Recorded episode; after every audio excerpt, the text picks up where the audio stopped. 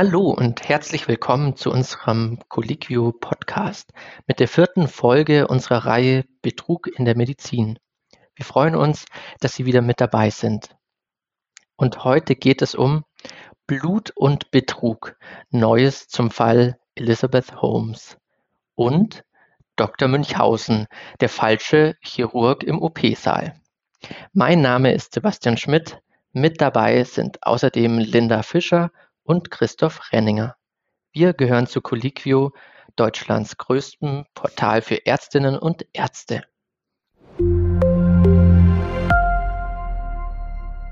In der ersten Folge unserer Reihe Betrug in der Medizin sprachen wir unter anderem über den Fall der Biotech-Gründerin Elizabeth Holmes und ihr Unternehmen Theranos.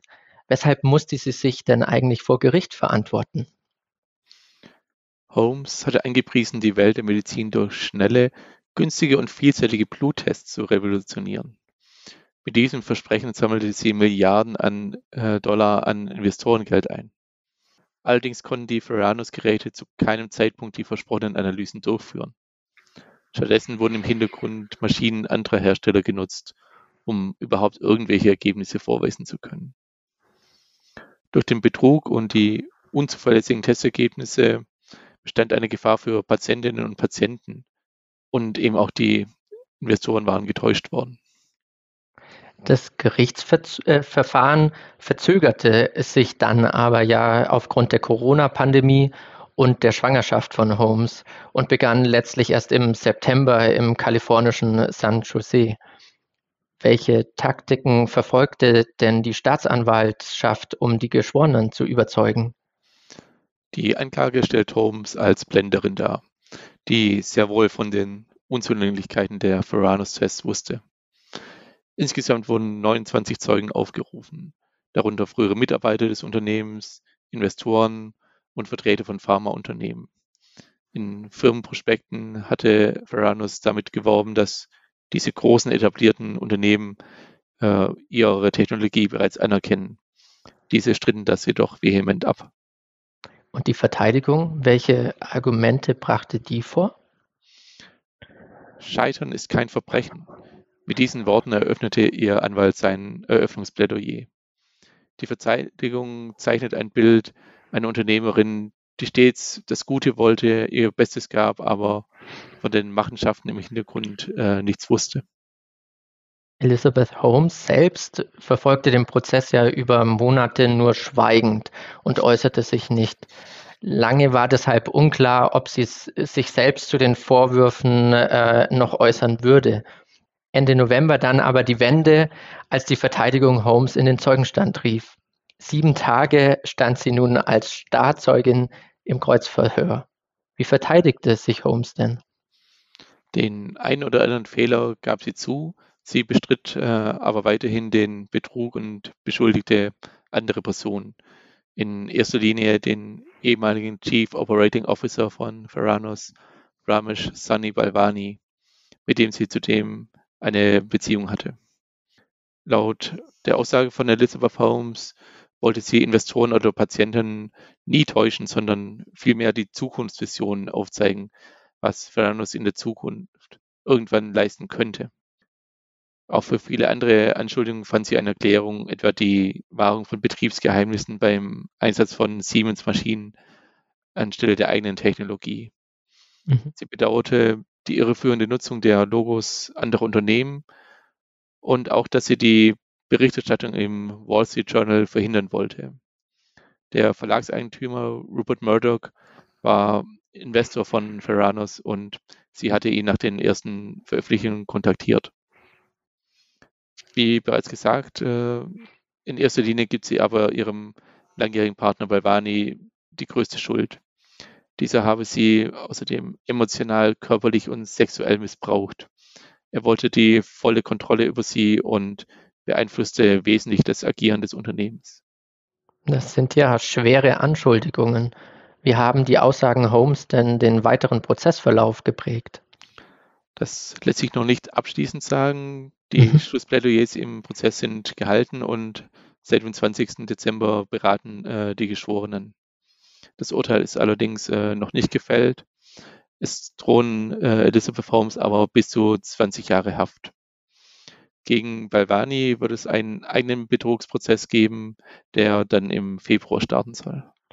Das klingt ja nach einer Hollywood-reifen Geschichte, von der gefeierten Unternehmerin bis hin zur jüngsten Selfmade-Millionärin.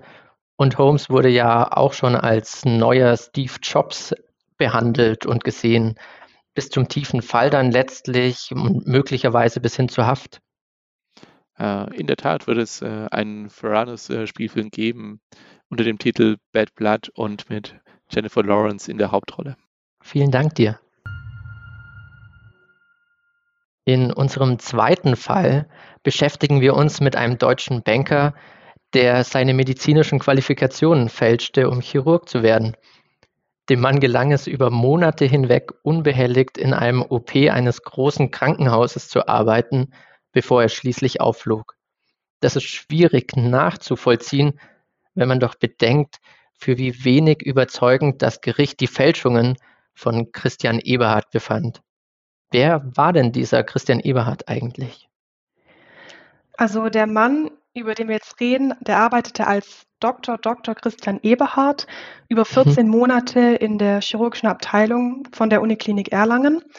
Und er hatte sich dafür die Assistenzarztstelle erschlichen, und zwar auf Basis von selbst gefälschten Urkunden und Zeugnissen. In Wirklichkeit, wie du schon sagst, war er von Beruf Banker. Er hatte einen Realschulabschluss und eine Ausbildung zum Bankkaufmann durchgemacht. Aber während seines Zivildienstes bei den Maltesern hatte ihm deren Arbeit so sehr imponiert, dass er danach auch den Wunsch hatte, Arzt zu werden. Der Haken daran war, dass er eben kein Abitur hatte, äh, das man ja braucht, um zu einem Medizinstudium zugelassen zu werden. Und für ihn war dann naheliegend, ein sehr gutes Abiturzeugnis zu fälschen. Und auf dieser Basis schrieb er sich dann 2003 tatsächlich in der Uni Erlangen ein.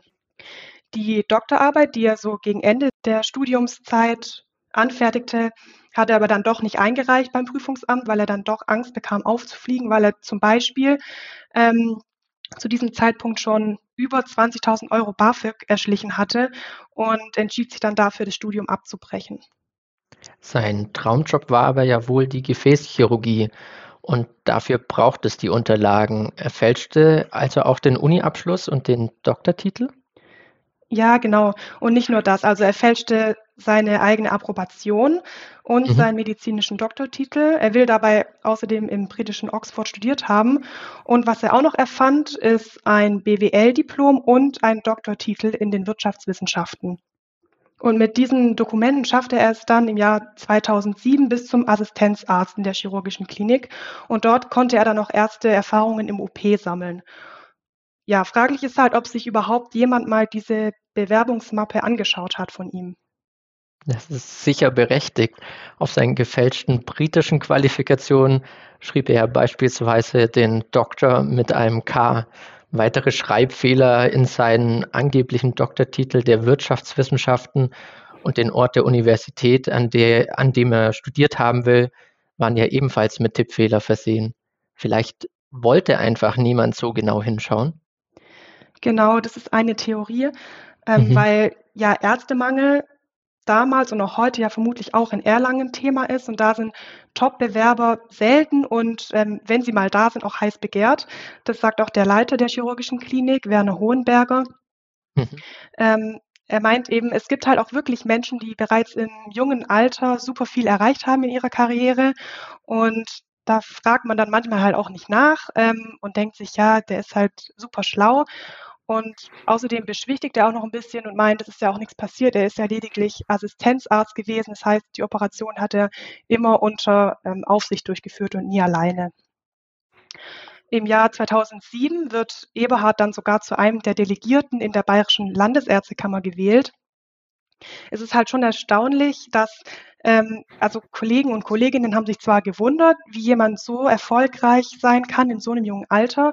Ähm, ja, aber sie sind ihren Verdächtigungen eben nie wirklich nachgegangen und haben eben auch wie der ähm, Leiter der chirurgischen Klinik gedacht, das ist einfach ein super schlauer Mensch. Mhm. Und wie flog das Ganze dann letztlich aber dennoch auf? Wie wurde es bekannt? Ja, also Eberhard wurde dann doch übermütig nach einer gewissen Zeit. Er hat zum Beispiel unter seine Privatrezepte einen selbst angefertigten Stempel gesetzt, der ihn als Gefäß- und Viszeralchirurg auswies. Und er erzählte auch immer wildere Geschichten, zum Beispiel, dass er zusammen mit der Bundesregierung an Projekten in Afrika arbeite oder Verantwortlicher bei der Flugrettung sei und dass sein Vater Millionär wäre und er deswegen eigentlich überhaupt gar nicht mehr arbeiten müsste. Und irgendwann äh, im Jahr 2008 wurde er dann doch anonym bei der Bayerischen Ärztekammer angezeigt. Und der Anzeige folgten dann äh, Konsequenzen. Welche gab es denn für Eberhard? Also zunächst gab es nur eine polizeiliche Vorladung. Ähm, die hat ihn aber nicht wirklich abgeschreckt. Er hat seine gefälschten Zeugnisse weiterverwendet, um sich ähm, ja weiter um Jobs zu bemühen in Praxen oder Unternehmen. Und er wollte sogar äh, in Thüringen eine Privatklinik eröffnen, also auf Basis von einem Kredit, den er sich erschlichen hatte mit falschen Kontoauszügen. Und im Juli, also fast ein halbes Jahr später, wurde er dann doch letztendlich festgenommen und auch ähm, zu drei Jahren Haft verurteilt wegen Urkundenfälschung, Betrug und auch Missbrauch von Titeln. Und später in dem Berufungsverfahren kam dann auch noch mal ein halbes Jahr Haft obendrauf. Dreieinhalb Jahre Haft also für Urkundenfälschung. Äh, wie reflektiert er selbst sein Handeln denn im Nachhinein, nachdem er entlarvt worden war? Naja, also vor Gericht in Deutschland sagt er, er habe ja nicht aus Habgier gehandelt, also das ist mhm. seine Art Verteidigung, weil er hat ja zum Beispiel als Assistenzarzt auch deutlich weniger verdient als ein Banker. Er wirft sich vielmehr Geltungsbedürfnis vor. Also er ist aber trotzdem stolz auf das, was er gemacht hat, weil er ja aus seiner Sicht eben wusste, was er tat, als er da im OP-Saal stand. Und ähm, laut seiner Aussage ist, wurden auch ähm, weit weniger Beine amputiert, während er chirurgisch tätig war.